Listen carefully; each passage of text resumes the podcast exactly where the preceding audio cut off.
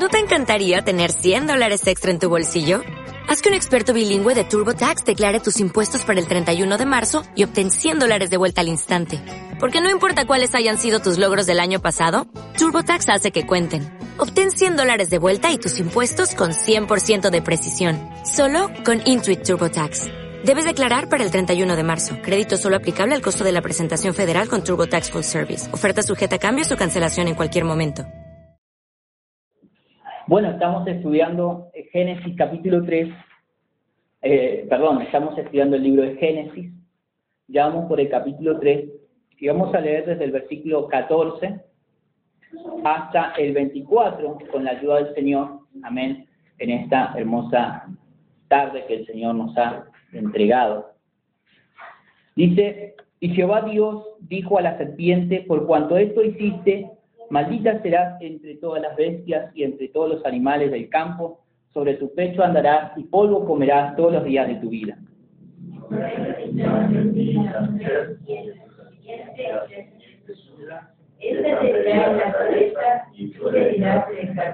A la mujer dijo, multiplicaré en gran manera los dolores en tus preñeces, con dolor darás a luz los hijos, y tu deseo será para tu marido, y él se enseñorará de ti no dijo, por cuanto recibiste la voz de tu mujer, y comiste del árbol que te mandé diciendo, no comerás de él, maldita sea la tierra por tu causa, con dolor comerás de ella todos los días de tu vida. Espinos y cardos te producirá, y comerás plantas del campo.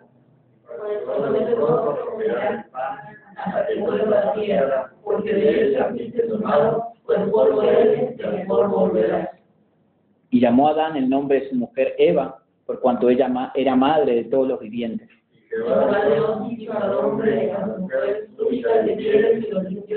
Y dijo Jehová Dios, he aquí el hombre es como uno de nosotros, sabiendo el bien y el mal. Ahora pues, que no largue su mano y tome también del árbol de la vida y coma y viva para siempre.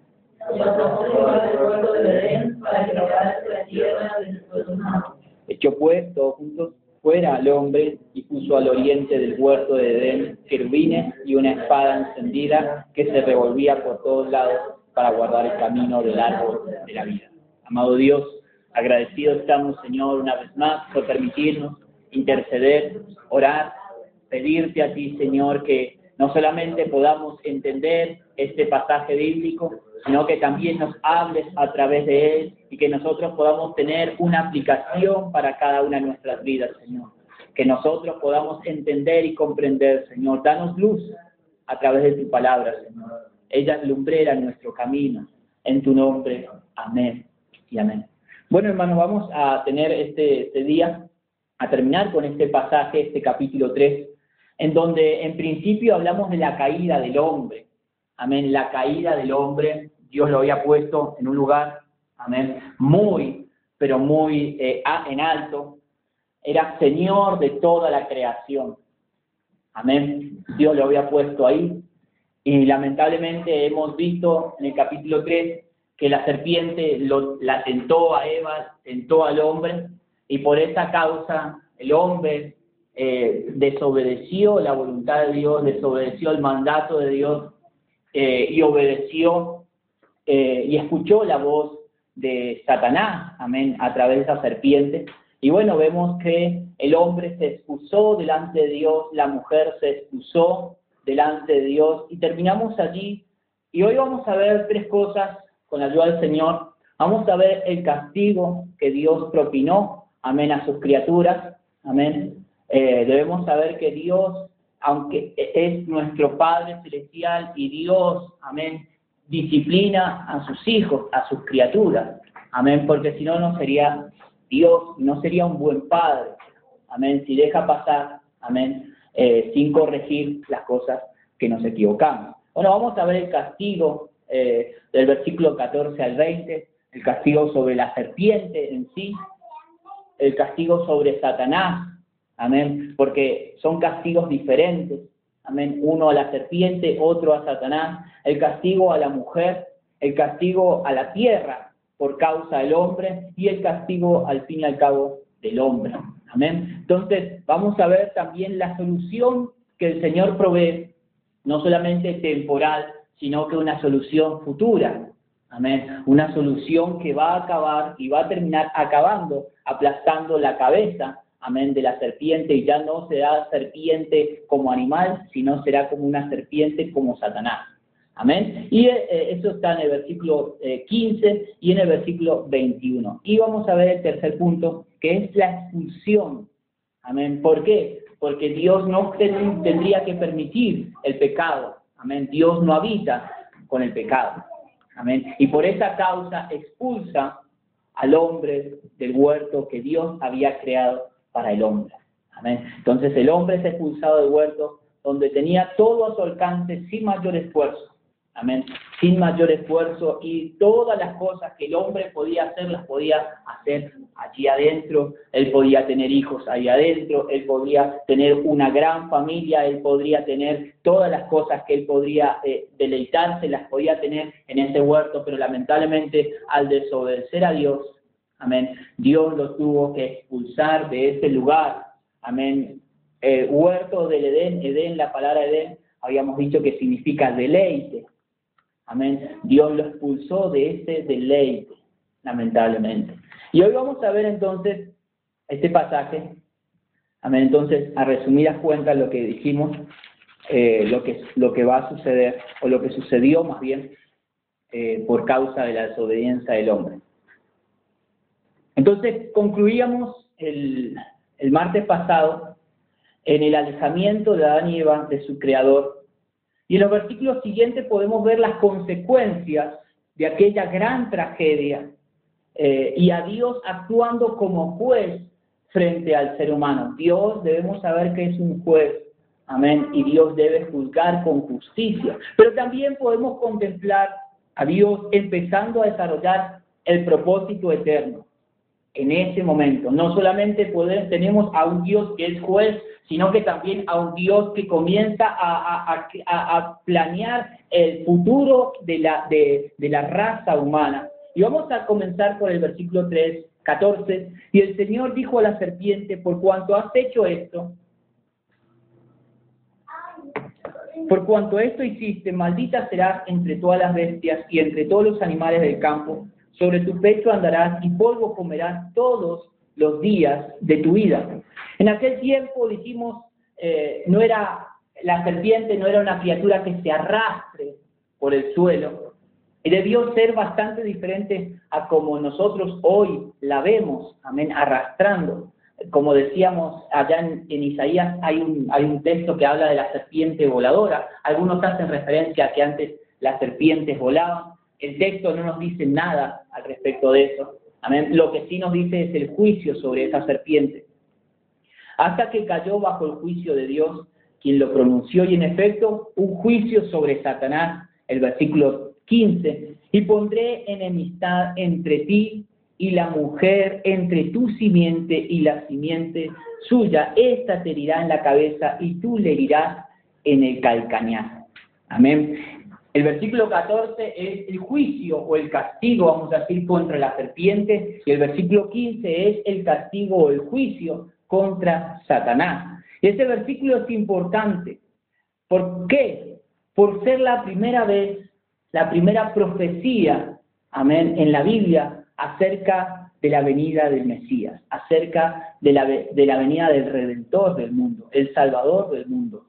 Y voy a leerlo otra vez, hermanos, aclarando un poco más. Dice, y pondré enemistad entre ti y la, entre ti, es decir, Satanás y la mujer, entre tu simiente y su simiente. Esta, es decir, Cristo te herirá en la cabeza y tú le herirás en el calcañar. Amén. En otras versiones aparece en el talón. Amén. En el talón para que nosotros podamos eh, eh, interpretar. Y esta es una declaración, hermano, sumamente importante. ¿Por qué digo? ¿Por? Porque el pensamiento predominante de este pasaje se centra en la victoria final. Amén. ¿Por qué? Porque debemos saber que hasta que Cristo no vino a la tierra, hubo una lucha entre la simiente de Satanás y la simiente del hombre.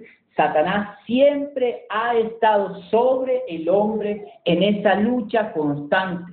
Amén. Hasta la venida de Cristo. Y, desde ese momento se inicia una lucha entre el hombre y Satanás. Las dos criaturas creadas por Dios luchan. Y hay una lucha, en, vamos a decir, entre comillas, entre el bien y el mal, que es lo que encontramos precisamente en el resto de las Sagradas Escrituras. Siglos más tarde y durante su venida a la tierra, el Señor Jesucristo, hablando a los judíos incrédulos, se refirió a esa lucha con esas palabras que él dijo en el Evangelio según San Juan, capítulo 8, versículo 44. Las palabras del Señor Jesucristo les dijo a esos, a esos fariseos, vosotros sois de vuestro padre el diablo y queréis hacer los deseos de vuestro padre. Él fue un homicida desde el principio y no se ha mantenido en la verdad. ¿Por qué? Porque no hay verdad en él. Cuando habla mentira, habla de su propia naturaleza. ¿Por qué? Porque es mentiroso y el padre de la mentira. Eso les decía el Señor Jesucristo, amén, a los fariseos, a las personas con, con las que él se encontraba. El diablo, amén, es Satanás. Cuando él se refiere a que vuestro padre es el diablo, él se refiere a Satanás. Y el Señor Jesucristo hizo una distinción entre los hijos de Dios y los hijos de Satanás. El apóstol Juan, en su primera carta, escrita en el capítulo 3, versículo 10, dice, en esto se reconocen los hijos de Dios y los hijos del diablo. Todo aquel que no practica la justicia no es de Dios, tampoco aquel que no ama a su hermano. Hay una gran diferencia entre los hijos de Dios y los hijos de Satanás. Amén. Y aquí hay un conflicto, una lucha, y la realidad es que hay dos simientes en este mundo. Hay dos simientes. Hay dos hijos, hijos de Dios o hijos de la ira o hijos de la desobediencia. Y habrá, hermanos, una victoria final. Pero la lucha será prolongada y continua. Y cada ser humano, cada ser humano debe enfrentarse con esa tentación. Y tiene que vencer su propia batalla, vamos a decir. Antes de que Jesucristo llegase, viniese a la tierra, se podía alcanzar la victoria a través de la obediencia a la fe. Por eso vemos allá en Hebreos, por la fe, este, por la fe, lo otro, por la fe, muchas personas por la fe alcanzaron sus grandes promesas, creyendo en lo que, en lo que habían, eh, en lo que Dios le había prometido. Pero después de la venida de Cristo, cambió. Ahí hubo un cambio. Ya no es simplemente por la fe, por creer, sino hemos de identificarnos con aquel autor de la fe. Amén. La Biblia dice allá en Hebreos, y terminando el capítulo 11, ya llegando al capítulo 12, dice, nosotros debemos poner nuestra vista en quién, puesto los ojos en quién, en Cristo, el autor y consumador de la fe. Amén. Abraham no vio a Cristo. Noé no vio a Cristo. Abel no vio a Cristo. Eh, todos los personajes del Antiguo Testamento, todos los hombres en el Antiguo Testamento no tuvieron a Cristo, pero por la fe alcanzaron lo que han tenido. Pero ahora, después de Cristo, después de la venida de Cristo, ahora nosotros tenemos no una fe con, las cosas así como eh, simplemente eh, que, no, que no se pueden establecer. Tenemos a alguien a quien mirar, tenemos a alguien en quien poner nuestra fe y podemos alcanzar las promesas que Dios tiene para nosotros, que Dios le ha dado al ser humano, solamente creyendo en Jesucristo. Amén. Y por ello la pregunta crucial es ¿qué significa entonces ser salvo? Significa exclusivamente estar en Cristo. No hay, algunas personas dicen que cualquier camino lleva a Dios. Mas la Biblia dice, Jesucristo dijo, yo soy el camino, la verdad y la vida. Amén. El único que puede salvar al hombre es Jesucristo. El único en quien puede poner su confianza es Jesucristo. No hay otro camino, no hay otra verdad, no hay otra vida. Unido a Cristo es que podemos ser salvos. Y eso debemos predicárselo a todo el mundo. ¿Por qué? Porque en esta sociedad en donde todo es relativo, en donde todo depende de, amén, en donde hay un pluralismo de religiones, hay muchísimas religiones, hay muchos caminos, hay muchos pensamientos, debemos saber que nosotros tenemos un solo camino y Cristo lo ha establecido y es a través de, la, de la fe en Él solamente. Ahora, entre los órdenes de la creación, los ángeles, el ser humano, los animales, a los animales Dios no les dio la oportunidad de elegir, de elegir entre el bien y el mal. Solamente se la dio a los ángeles y a los hombres. Amén. Ellos sí pudieron elegir entre el bien y el mal. Y en este relato vemos la elección realizada por el ser humano. ¿Qué escogió? Escogió desobedecer a Dios. Él tomó una decisión y, es responsable de esa decisión. Debemos, como decíamos el, eh, el anterior martes, el hombre debe hacerse responsable de las decisiones que tome. No puede excusarse Recuerdan que Adán se excusó, culpó más bien a Eva, culpó hasta el mismo Dios, Señor, la mujer que me diste. En estas palabras decía, tú tienes la culpa, tú me la entregaste a mí. Pero el hombre toma decisiones y nosotros tomamos decisiones y también tenemos que asumir las responsabilidades y consecuencias de todas ellas. Observemos que en el capítulo 15 habla de, una, de la simiente de la mujer y no de la simiente del hombre la simiente, dice, de la mujer, y pondré enemistad entre ti y la mujer, entre tu simiente y la simiente suya. ¿Por qué? Porque aquí se encuentra algo importante, al menos una insinuación del nacimiento virginal de Cristo. La Biblia dice que, vendrá Cristo, el Mesías, por el nacimiento de una virgen de una mujer, amén, que no ha conocido varón allá en Isaías capítulo 9, versículo 6. Y la promesa de un, de un Salvador, la llegada del Salvador. Pero fíjese algo que me llama la atención. Cuando Dios fue al jardín del Edén buscando al hombre, Dios le preguntó, ¿dónde estás tú? ¿Dónde estás tú? Hoy en día hay varias religiones, hay varias creencias, en donde plantean que la busque, que el hombre debe buscar a Dios, que el hombre es quien busca a Dios. Y entonces el hombre trata de buscar a Dios en sus diferentes caminos o en sus diferentes posturas. Pero esta no es la actitud de Dios, no es lo que nos dice la Biblia. ¿Quién buscó a quién en este pasaje? Fue Dios quien buscó al hombre y no al revés. El hombre más bien se escondió Amén, recuerda. Y la Biblia nos dice que la salvación es la búsqueda de Dios al hombre. Dios buscando al hombre. La Biblia dice que el Hijo del Hombre vino a buscar, amén, y a salvar lo que se había perdido. Pero ¿qué también dice acerca del hombre? El hombre dice, eh, eh, el hombre, debemos entender que el hombre se ha apartado de Dios se ha alejado de Dios y Dios fue a buscarle a él. Dios fue quien fue a buscarle. Y le preguntó con esa, con esa pregunta que le decía, ¿dónde estás tú? ¿Dónde estás tú? Esta búsqueda, hermano, llevada a cabo por Dios, está narrada en todas las sagradas escrituras. Dios buscando al hombre en las creencias, en las religiones del hombre humanista es el hombre buscando a Dios y tratando de alcanzar a Dios. Haga esto, haga aquello, vaya a tal lugar, haga tal cosa, encuéntrese con tal persona. Pero la Biblia nos muestra en todas las Sagradas Escrituras que Dios es quien toma la iniciativa, es Dios quien va a buscar, es Dios quien se pregunta, ¿dónde estás tú?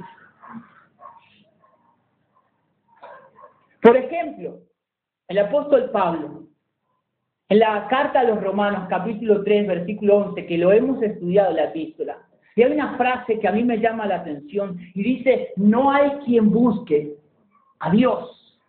Esa es la realidad.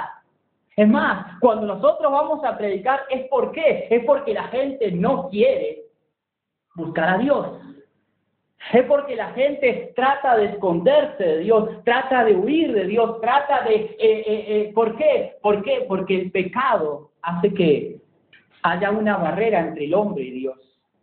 Y el Señor Jesucristo le dijo a sus discípulos, le dijo, vosotros no me escogisteis a mí, sino que yo os escogí a vosotros. Él tiene la actitud, Él tiene la preeminencia de buscar al hombre. Y es más, allá en Primera de Juan dice que nosotros le amamos porque Él nos amó primero. Y tal como dice el apóstol Juan también en su Evangelio, en el capítulo 15, hablando de algo importante, les decía, nosotros le amamos porque Él nos amó primero. Dios busca al ser humano, es Dios buscando al ser humano, no es al revés, hermanos. Por eso es la obligación de ir y predicar el Evangelio, porque si el hombre tuviera ganas de buscar a Dios, iría. Pero lamentablemente la mayoría, el 99%, no busca a Dios. Es más, cuando nosotros estamos mal, lo que menos queremos hacer es ir a la iglesia. Y Dios busca al ser humano y le ofrece la salvación, pero eso tendrá una larga lucha. ¿Por qué? Porque no solamente está Satanás gobernando al hombre, sino que también la carne que está en el hombre, el yo interior, vamos a llamarle, también está en contraria voluntad de lo que a Dios le agrada. Totalmente. Y después del juicio proferido por Dios contra Satanás, leemos en el versículo 16, a la mujer dijo, multiplicaré en gran manera los dolores en tus preñeces con dolor darás a, luz los hijos, y tu deseo será para tu marido, y él se enseñará de ti. Este es el juicio sobre la mujer. Ella dará luz con dolor a los hijos. Amén. Y las mujeres, creo que el dolor más grande es el que sufren las mujeres al dar a luz. Amén. Es interesante mirar que en aquello que trae alegría a la vida, amén, porque un hijo trae alegría a, una casa, a un hogar. Pero eso que trae tanta alegría produce un dolor. Y el apóstol Pablo, hablando sobre el Evangelio y hablando sobre que aquellos que quería que sean transformados, sean madurados, sean, conozcan el verdadero, y dice, a mí me da dolores de parto por causa de aquellas personas. Y déjeme decirle que esas vidas que vienen al mundo es a causa del dolor también. Y no era el principio así, o más bien, no iba a ser al principio así, sino que el castigo fue el juicio de Dios el que vendría esta vida o las vidas, amén, a este mundo por causa del sufrimiento. Y dice el versículo 17, y al hombre, acá vemos el castigo al hombre y a la, a la naturaleza. Y al hombre dijo, por cuanto obedeciste a la voz de tu mujer, comiste del árbol que, te mandé diciendo, no comerás de él. Maldita será la tierra por tu causa. Con dolor comerás de ella todos los días de tu vida. Espinos y cardos te producirá. Comerás plantas del campo. Con el sudor de tu rostro comerás el pan hasta que vuelvas a la tierra, porque de ella fuiste tomado, pues polvo eres y al polvo volverás.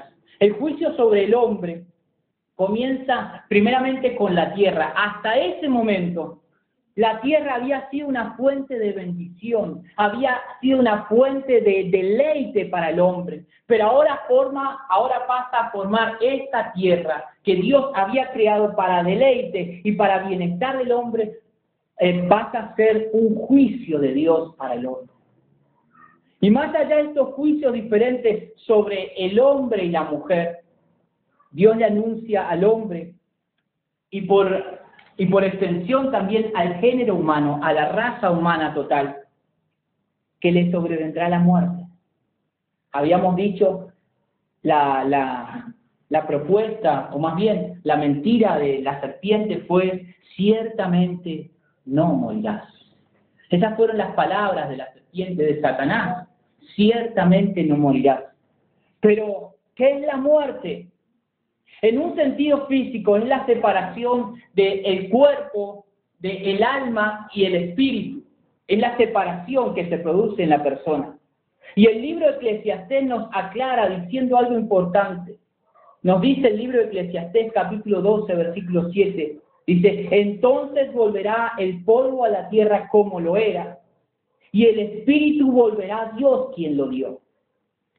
Entonces, en la muerte hay, algo que se separa, está el cuerpo y está el espíritu que Dios dio al hombre. Y al final el hombre deberá presentarse ante Dios.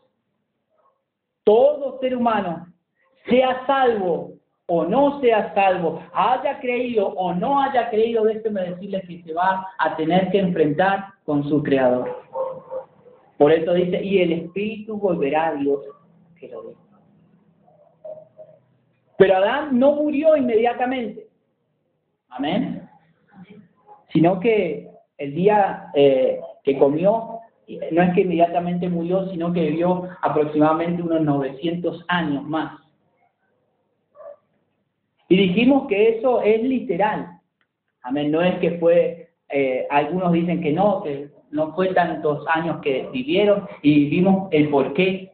Amén. En el principio que sí pudo suceder que hayan vivido 900 años y creo que Matusalén fue el que llegó a, vivir 969 años. Lo realmente no fue que murió físicamente, sino que él y toda la humanidad con él murió espiritualmente. ¿Y qué significa eso? En el momento en que ellos desobedecieron, ellos fueron separados de Dios. Murieron espiritualmente. El hombre fue separado de Dios y la muerte es esa, es esa separación. Y cuando el apóstol Pablo escribe a los Efesios, él escribe algo importante. Les dijo que ellos estaban muertos en qué? En sus pecados y delitos. No quería decirle que estaban muertos físicamente, sino que estaban muertos espiritualmente. Es decir, que estaban separados de Dios. Hermanos, todo ser humano nace separado de Dios. Eso es lo que estudiamos cuando vimos el libro de Romanos. Todo ser humano, sea un bebé, nace separado de Dios. Pero como dijimos, Dios no le toma en cuenta al niño todavía esa muerte espiritual. ¿Por qué? Porque él no tiene conciencia del bien y el mal. Hasta que él toma conciencia, entonces Dios le puede juzgar en ese sentido. Pero el hombre nace separado de Dios. Nace separado de Dios. El, vamos a decir, el hombre nace pecador, pero también sale inocente hasta que sume una conciencia y se le puede juzgar por sus actos. Y dijimos que no solamente son los niños, sino que aquellas personas con síndrome, eh, eh,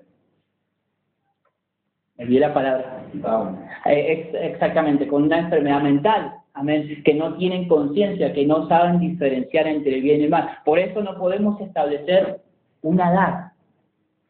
Amén. Pastor, no, no podemos establecer porque eso depende de cada niño y de cada persona. Amén. Hay personas que siendo de 30 años no pueden ser, digamos, no, no asumen su conciencia y no tienen conciencia porque tienen una enfermedad mental. Amén. Y hay niños de 14 que ya tienen muchísima conciencia del bien y del mal y que ya es necesario que él entienda que debe arrepentirse, debe confesar sus pecados y debe bautizarse en el nombre de Jesús para el perdón de sus pecados. Amén. Pero la edad no es lo que nosotros buscamos, sino la conciencia. Y eso es lo que debemos entender. Entonces, en aquella, eh, poniendo un ejemplo de la separación de Dios y el hombre, podemos ver allá en la parábola del Hijo Pródigo, que el Señor refirió allá en Lucas, capítulo 15,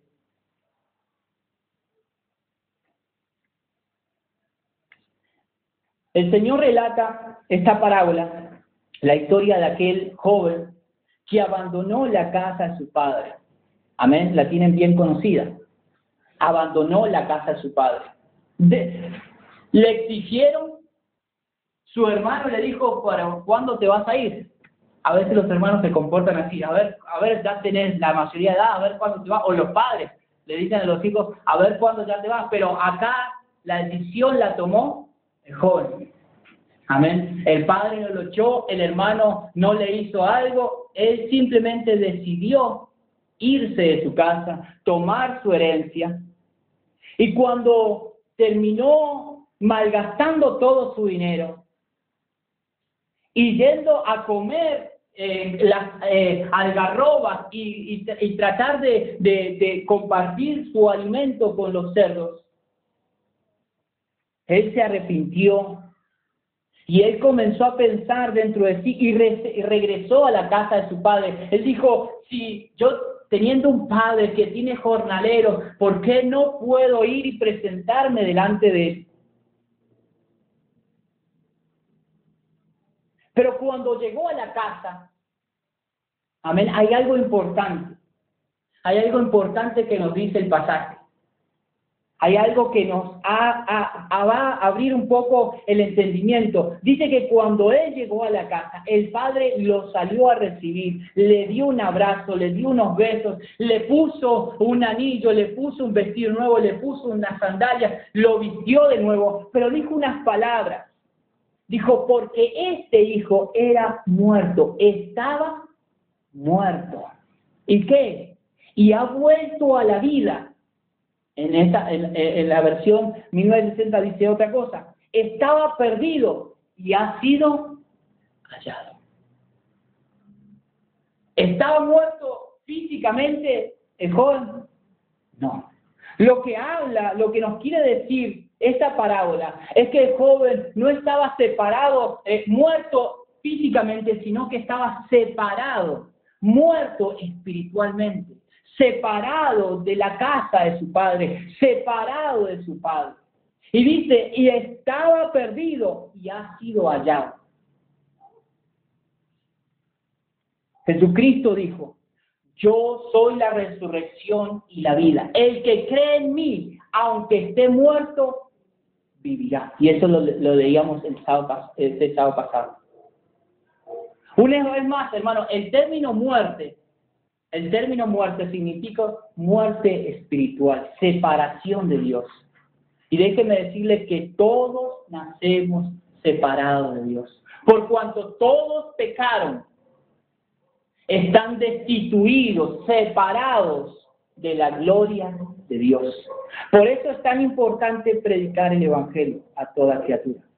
Entonces el ser humano murió espiritualmente y en el momento en que él comió de aquel fruto, él quedó separado, separado de Dios. Y ese es el motivo por el cual se alejó de Dios y procuró cubrir su desnudez con unas hojas de higuera. Y a partir de esa situación, el versículo 20 nos dice, dice, y llamó a Adán, 3.20, Génesis, y llamó a Adán el nombre de su mujer, Eva, por cuanto ella era madre de todos los vivientes. Y Jehová Dios hizo al hombre y a su mujer túnicas de pieles y los vistió. No me voy a tener en el versículo 20, sino que el más importante es el versículo 21. El versículo 21, hermanos, es algo por lo cual debemos entender que Dios no, no solamente los dejó así como estaban y les dio, eh, los disciplinó, les dio un juicio, sino que inmediatamente proveyó para que ellos cubrieran su desnudez. Proveyó inmediatamente. Con respecto a este versículo, es evidente que, la, que eh, lo que ellos habían puesto, las hojas de higuera, no servían delante de Dios. Eran inaceptables y que debían tener otro vestido delante de la presencia de Dios. Pero esos animales, para quitarles las pieles, debieron ser sacrificados. Amén. Amén. Ese momento fue la primera muerte en ese huerto. Algunos dicen, algunos dicen que ellos presenciaron la muerte de esos animales inmediatamente cuando Dios después los vistió. Y fue tan sangriento, tan cruel, que ellos se dieron cuenta después en el capítulo 4, eh, hablando del de la ofrenda que a Dios le agradaba. Pero eso lo vamos a dejar más adelante.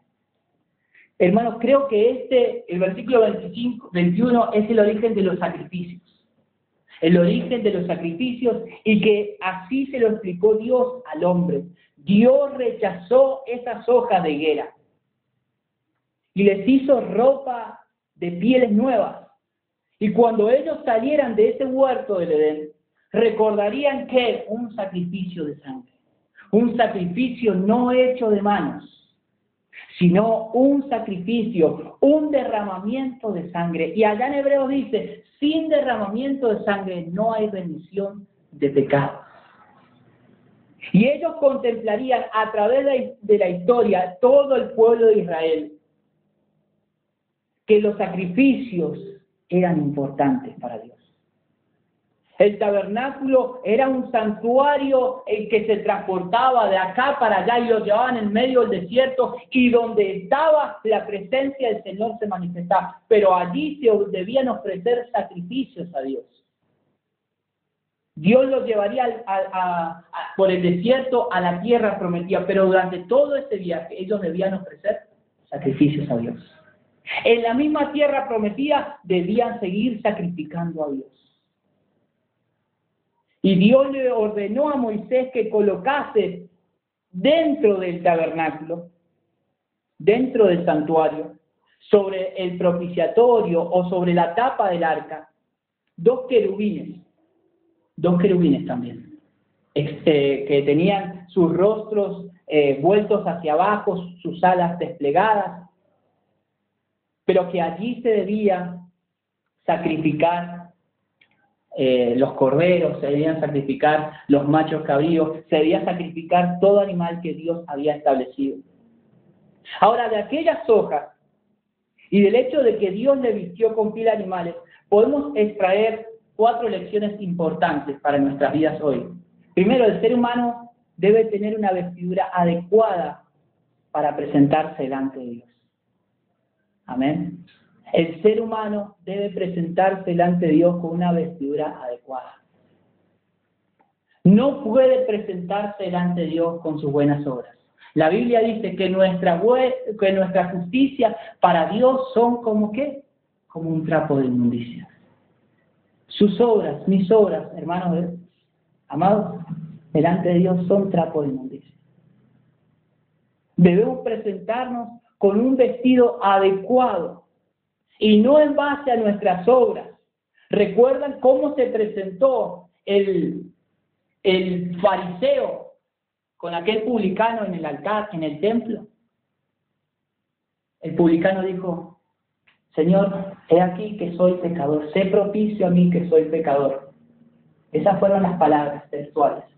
En cambio, el fariseo se promulgó con unas palabras diferentes, muy diferentes. Señor, tú sabes que yo diezmo de todo lo que tengo. Ayuno dos veces a la semana. Hago esto, hago lo otro. No soy como los adúlteros, no soy como este publicano, no hago estas cosas. ¿Qué, ¿Con qué se presentó delante del Señor? Con su propio esfuerzo, con sus propias obras, con lo que él tenía.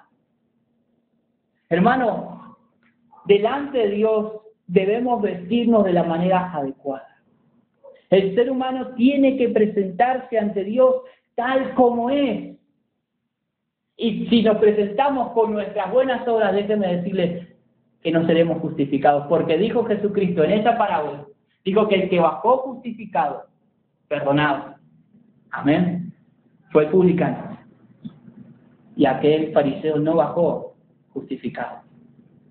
Si nosotros queremos ser justificados por Dios, nosotros queremos ser santificados por Dios, presentémonos delante de Dios no con buenas obras, sino como lo que somos. El apóstol Pablo constantemente decía, no es que lo haya alcanzado.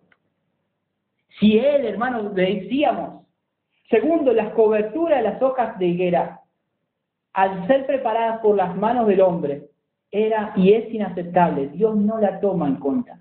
No la toma en consideración ese vestido. Dios no toma en consideración nuestras obras. Aunque nosotros la hagamos de todo corazón.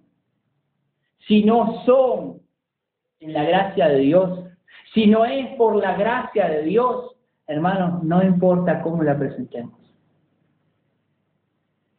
Tercero, Dios proporciona la ropa para cubrir esa desnudez. Dios es quien viste al ser humano. Dios es quien le provee el vestido necesario, no nosotros.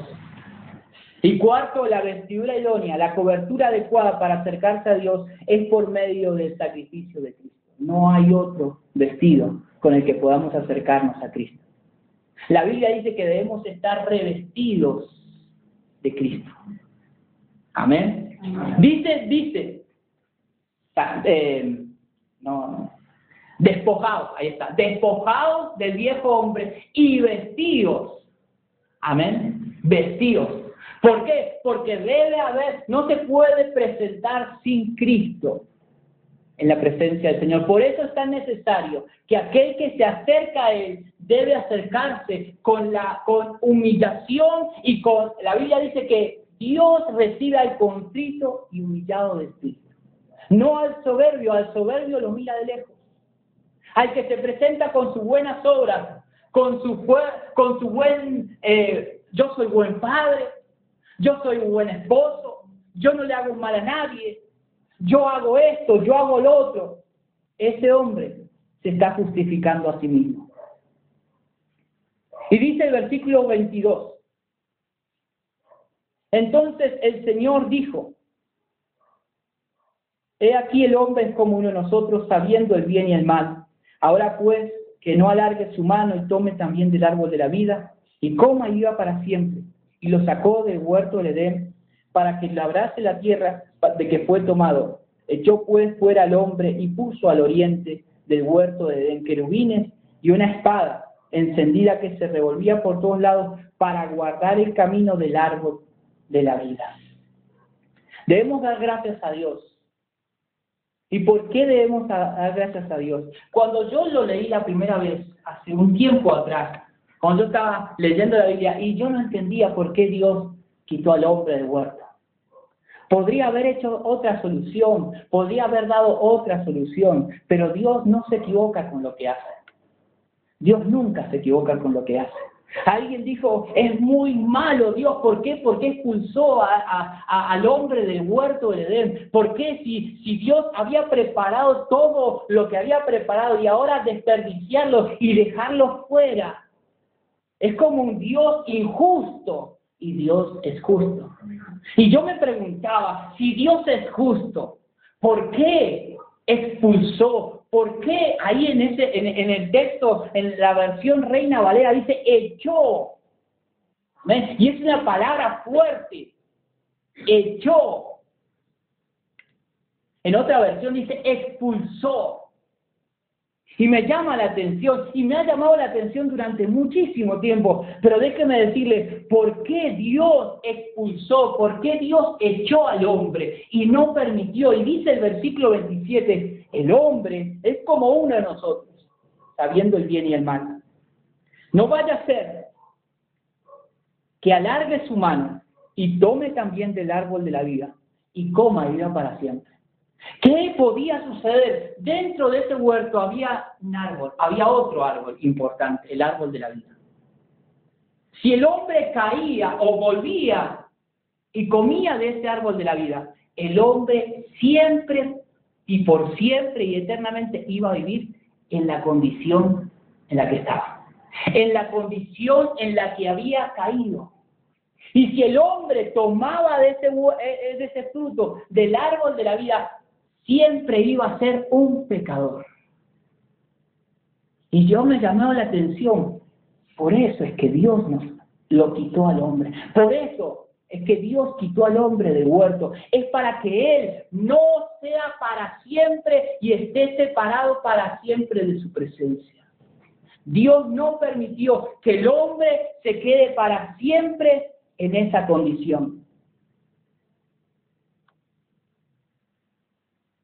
Hermanos, yo voy a decir cuatro cosas que, para aplicación de nuestra vida, para terminar. Primero, el pecado trae consecuencias. Satanás le dijo, ciertamente no morirás. Sepa, hermanos, que Satanás es un mentiroso. Le mintió. Y fue descarado. Y lamentablemente el hombre le creyó. La Biblia dice que vio agradable, agradable los ojos, agradable para comer, agradable para alcanzar sabiduría, y desobedeció a Dios. Y las consecuencias del pecado las sufrieron todos. Todo pecado delante de Dios tiene su consecuencia. La Biblia dice allá en Romanos, la paga del pecado es muerte. Y no simplemente muerte física, porque nosotros también vamos a morir físicamente, sino muerte espiritual.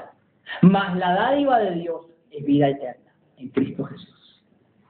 Hermano, eh, la primera aplicación que podemos sacar es que el pecado trae consecuencias. Hermano, el diablo, sus demonios, su carne, sepa que le va a decir, no morirás.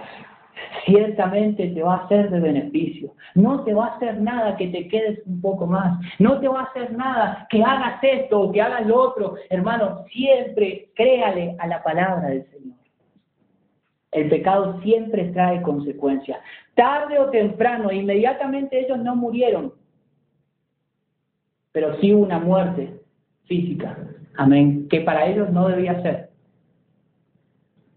El pecado trae consecuencias. Segundo, tarde o temprano, no importa cuánto nos querramos esconder de Dios, tarde o temprano tendremos que presentarnos delante de Dios. ¿Recuerdan lo que le pasó a Jonás? Que quiso huir. De Dios no se puede huir. Dios nos va a perseguir por todos lados. Tarde o temprano nos encontraremos delante de la presencia del Señor. Si no es en esta vida, déjenme decirles que nos encontraremos allá. Y si no es en el tribunal de Cristo, que lo va a tener la iglesia, va a ser en el juicio, en el gran trono blanco. Y allí no va a ser para salvar, allí va a ser para condenar en el infierno. Pero tarde o temprano, todo ser humano se tendrá que presentar delante de Dios. Así que nosotros como cristianos nos tendremos que presentar. ¿Qué estamos haciendo con lo que el Señor nos ha dado? ¿Qué estamos haciendo que el Señor nos ha pedido que hagamos y no hacemos? ¿Cuál es el mandato que nos ha mandado hacer y no lo estamos haciendo? Tarde o temprano nos tendremos que enfrentar ante Dios y darle la respuesta. Y allí no, vamos, no, va, no va a suceder, o va a suceder más bien, que querramos sacarle excusas como Adán, como Eva pero no habrá excusa delante de Dios. Hermano, a alguien le decía la vez pasada, Dios no puede ser burlado. Todo lo que el hombre sembrare, eso cosechará. Todos nos presentaremos delante de Dios, tarde o temprano, tarde o temprano. Tercera aplicación, Dios es el único que puede darnos el vestido aceptable. Nosotros, aunque querramos vestirnos de una manera adecuada, no podemos. No podemos. Nosotros, por más que nosotros añadamos y hagamos cosas buenas por la vida de otras personas, hermanos, si en esas cosas no está Cristo, déjeme decirle que no podemos hacer nada. Dios es el único que puede darnos el vestido aceptable. Y si no estamos revestidos de Cristo, hermanos, todo lo que hagamos no servirá de nada. Así que pongámonos cuenta y pongámonos el vestido correcto. Si no, no sirve de nada. Nos podemos presentar delante de Dios con nuestras obras, pero el Señor sabe con qué se puede presentar usted y yo. Si no es con Cristo, si no es con la presencia de Cristo, si no es con Cristo revestido, no podemos hacer nada. Y cuarta y última, y esta es la que más me llama la atención, que está en el último pasaje que leímos. Así como Dios quitó al hombre del huerto del Edén, así como Dios quitó al ser humano de ese lugar maravilloso, pero no lo quitó para, vamos a decir, castigarlo, sino para ayudarlo para ayudarlo, para mejorar su condición. Hermano, Dios a veces quita cosas buenas de nuestras vidas. Dios a veces quita cosas buenas de nuestra vida, realmente, porque realmente pueden alejarnos eternamente de su presencia. No sé qué será. ¿Qué será que Él aleje de nuestras vidas? Así como alejó el árbol de la vida de Adán y Eva, que pueda quitarlo de la presencia eterna con Él. No sé qué será. Será un buen trabajo. Es que yo quería y anhelaba ese buen trabajo. Es que yo quería, anhelaba eso. Hay cosas que Dios quita que son buenas, pero que pueden hacernos alejar de su presencia. Y déjeme decirle que Dios no actúa porque Él quiere, sino que Él sabe lo mejor para nuestras vidas. Ahora, ¿qué será para nuestras vidas lo mejor o lo más eh, eh, agradable? ¿Hacer la voluntad de Dios o hacer lo que nos gusta a nosotros? Hermanos, sepamos que a veces Dios, para poder ayudarnos, quita cosas de nuestra vida que son buenas y beneficiosas. Vamos ponernos en pie. Hermanos, si no aplicamos la palabra del Señor a nuestras vidas, por más que nosotros sigamos estudiando su palabra, no podremos crecer en las cosas del Señor. No sé qué puede ser que nos quite su presencia, pero si Él la quita, por algo será. Por algo será. Y yo quiero que se vaya con eso en su cabeza. Porque era bueno el Edén para la vida de Adán y Eva. Pero si ellos comían de ese árbol, de ese fruto, ellos eternamente iban a, iban a vivir separados de Dios. ¿Usted qué prefiere vivir? ¿Qué prefiere? ¿Algo temporal o algo eterno? Sepa que el trabajo es temporal. Sepa que la familia es temporal. Sepa que un bien material es temporal. Pero las cosas eternas son las que más duran. Por eso son eternas. Permitámosle al Señor y confiemos en el Señor que Él es quien hace el querer como el hacer de su buena voluntad en nuestra vida. Amado Dios, en este día, Padre Celestial.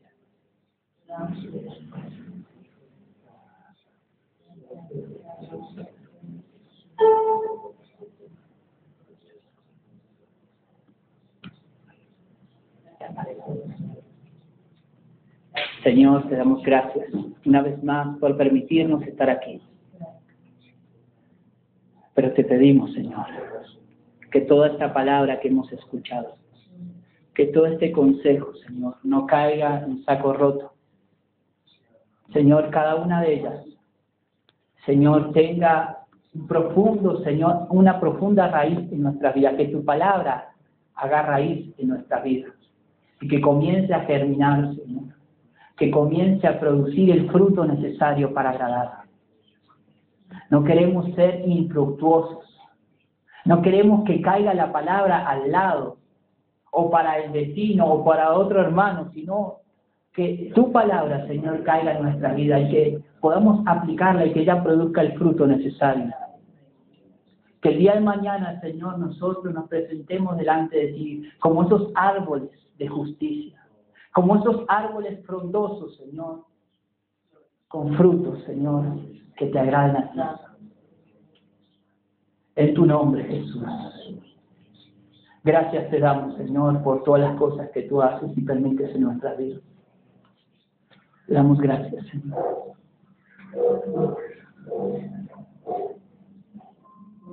De tal manera me amó. ¿No te encantaría tener 100 dólares extra en tu bolsillo? Haz que un experto bilingüe de TurboTax declare tus impuestos para el 31 de marzo y obtén 100 dólares de vuelta al instante. Porque no importa cuáles hayan sido tus logros del año pasado, TurboTax hace que cuenten. Obtén 100 dólares de vuelta y tus impuestos con 100% de precisión. Solo con Intuit TurboTax. Debes declarar para el 31 de marzo. Crédito solo aplicable al costo de la presentación federal con Turbo Tax Full Service. Oferta sujeta a cambios o cancelación en cualquier momento.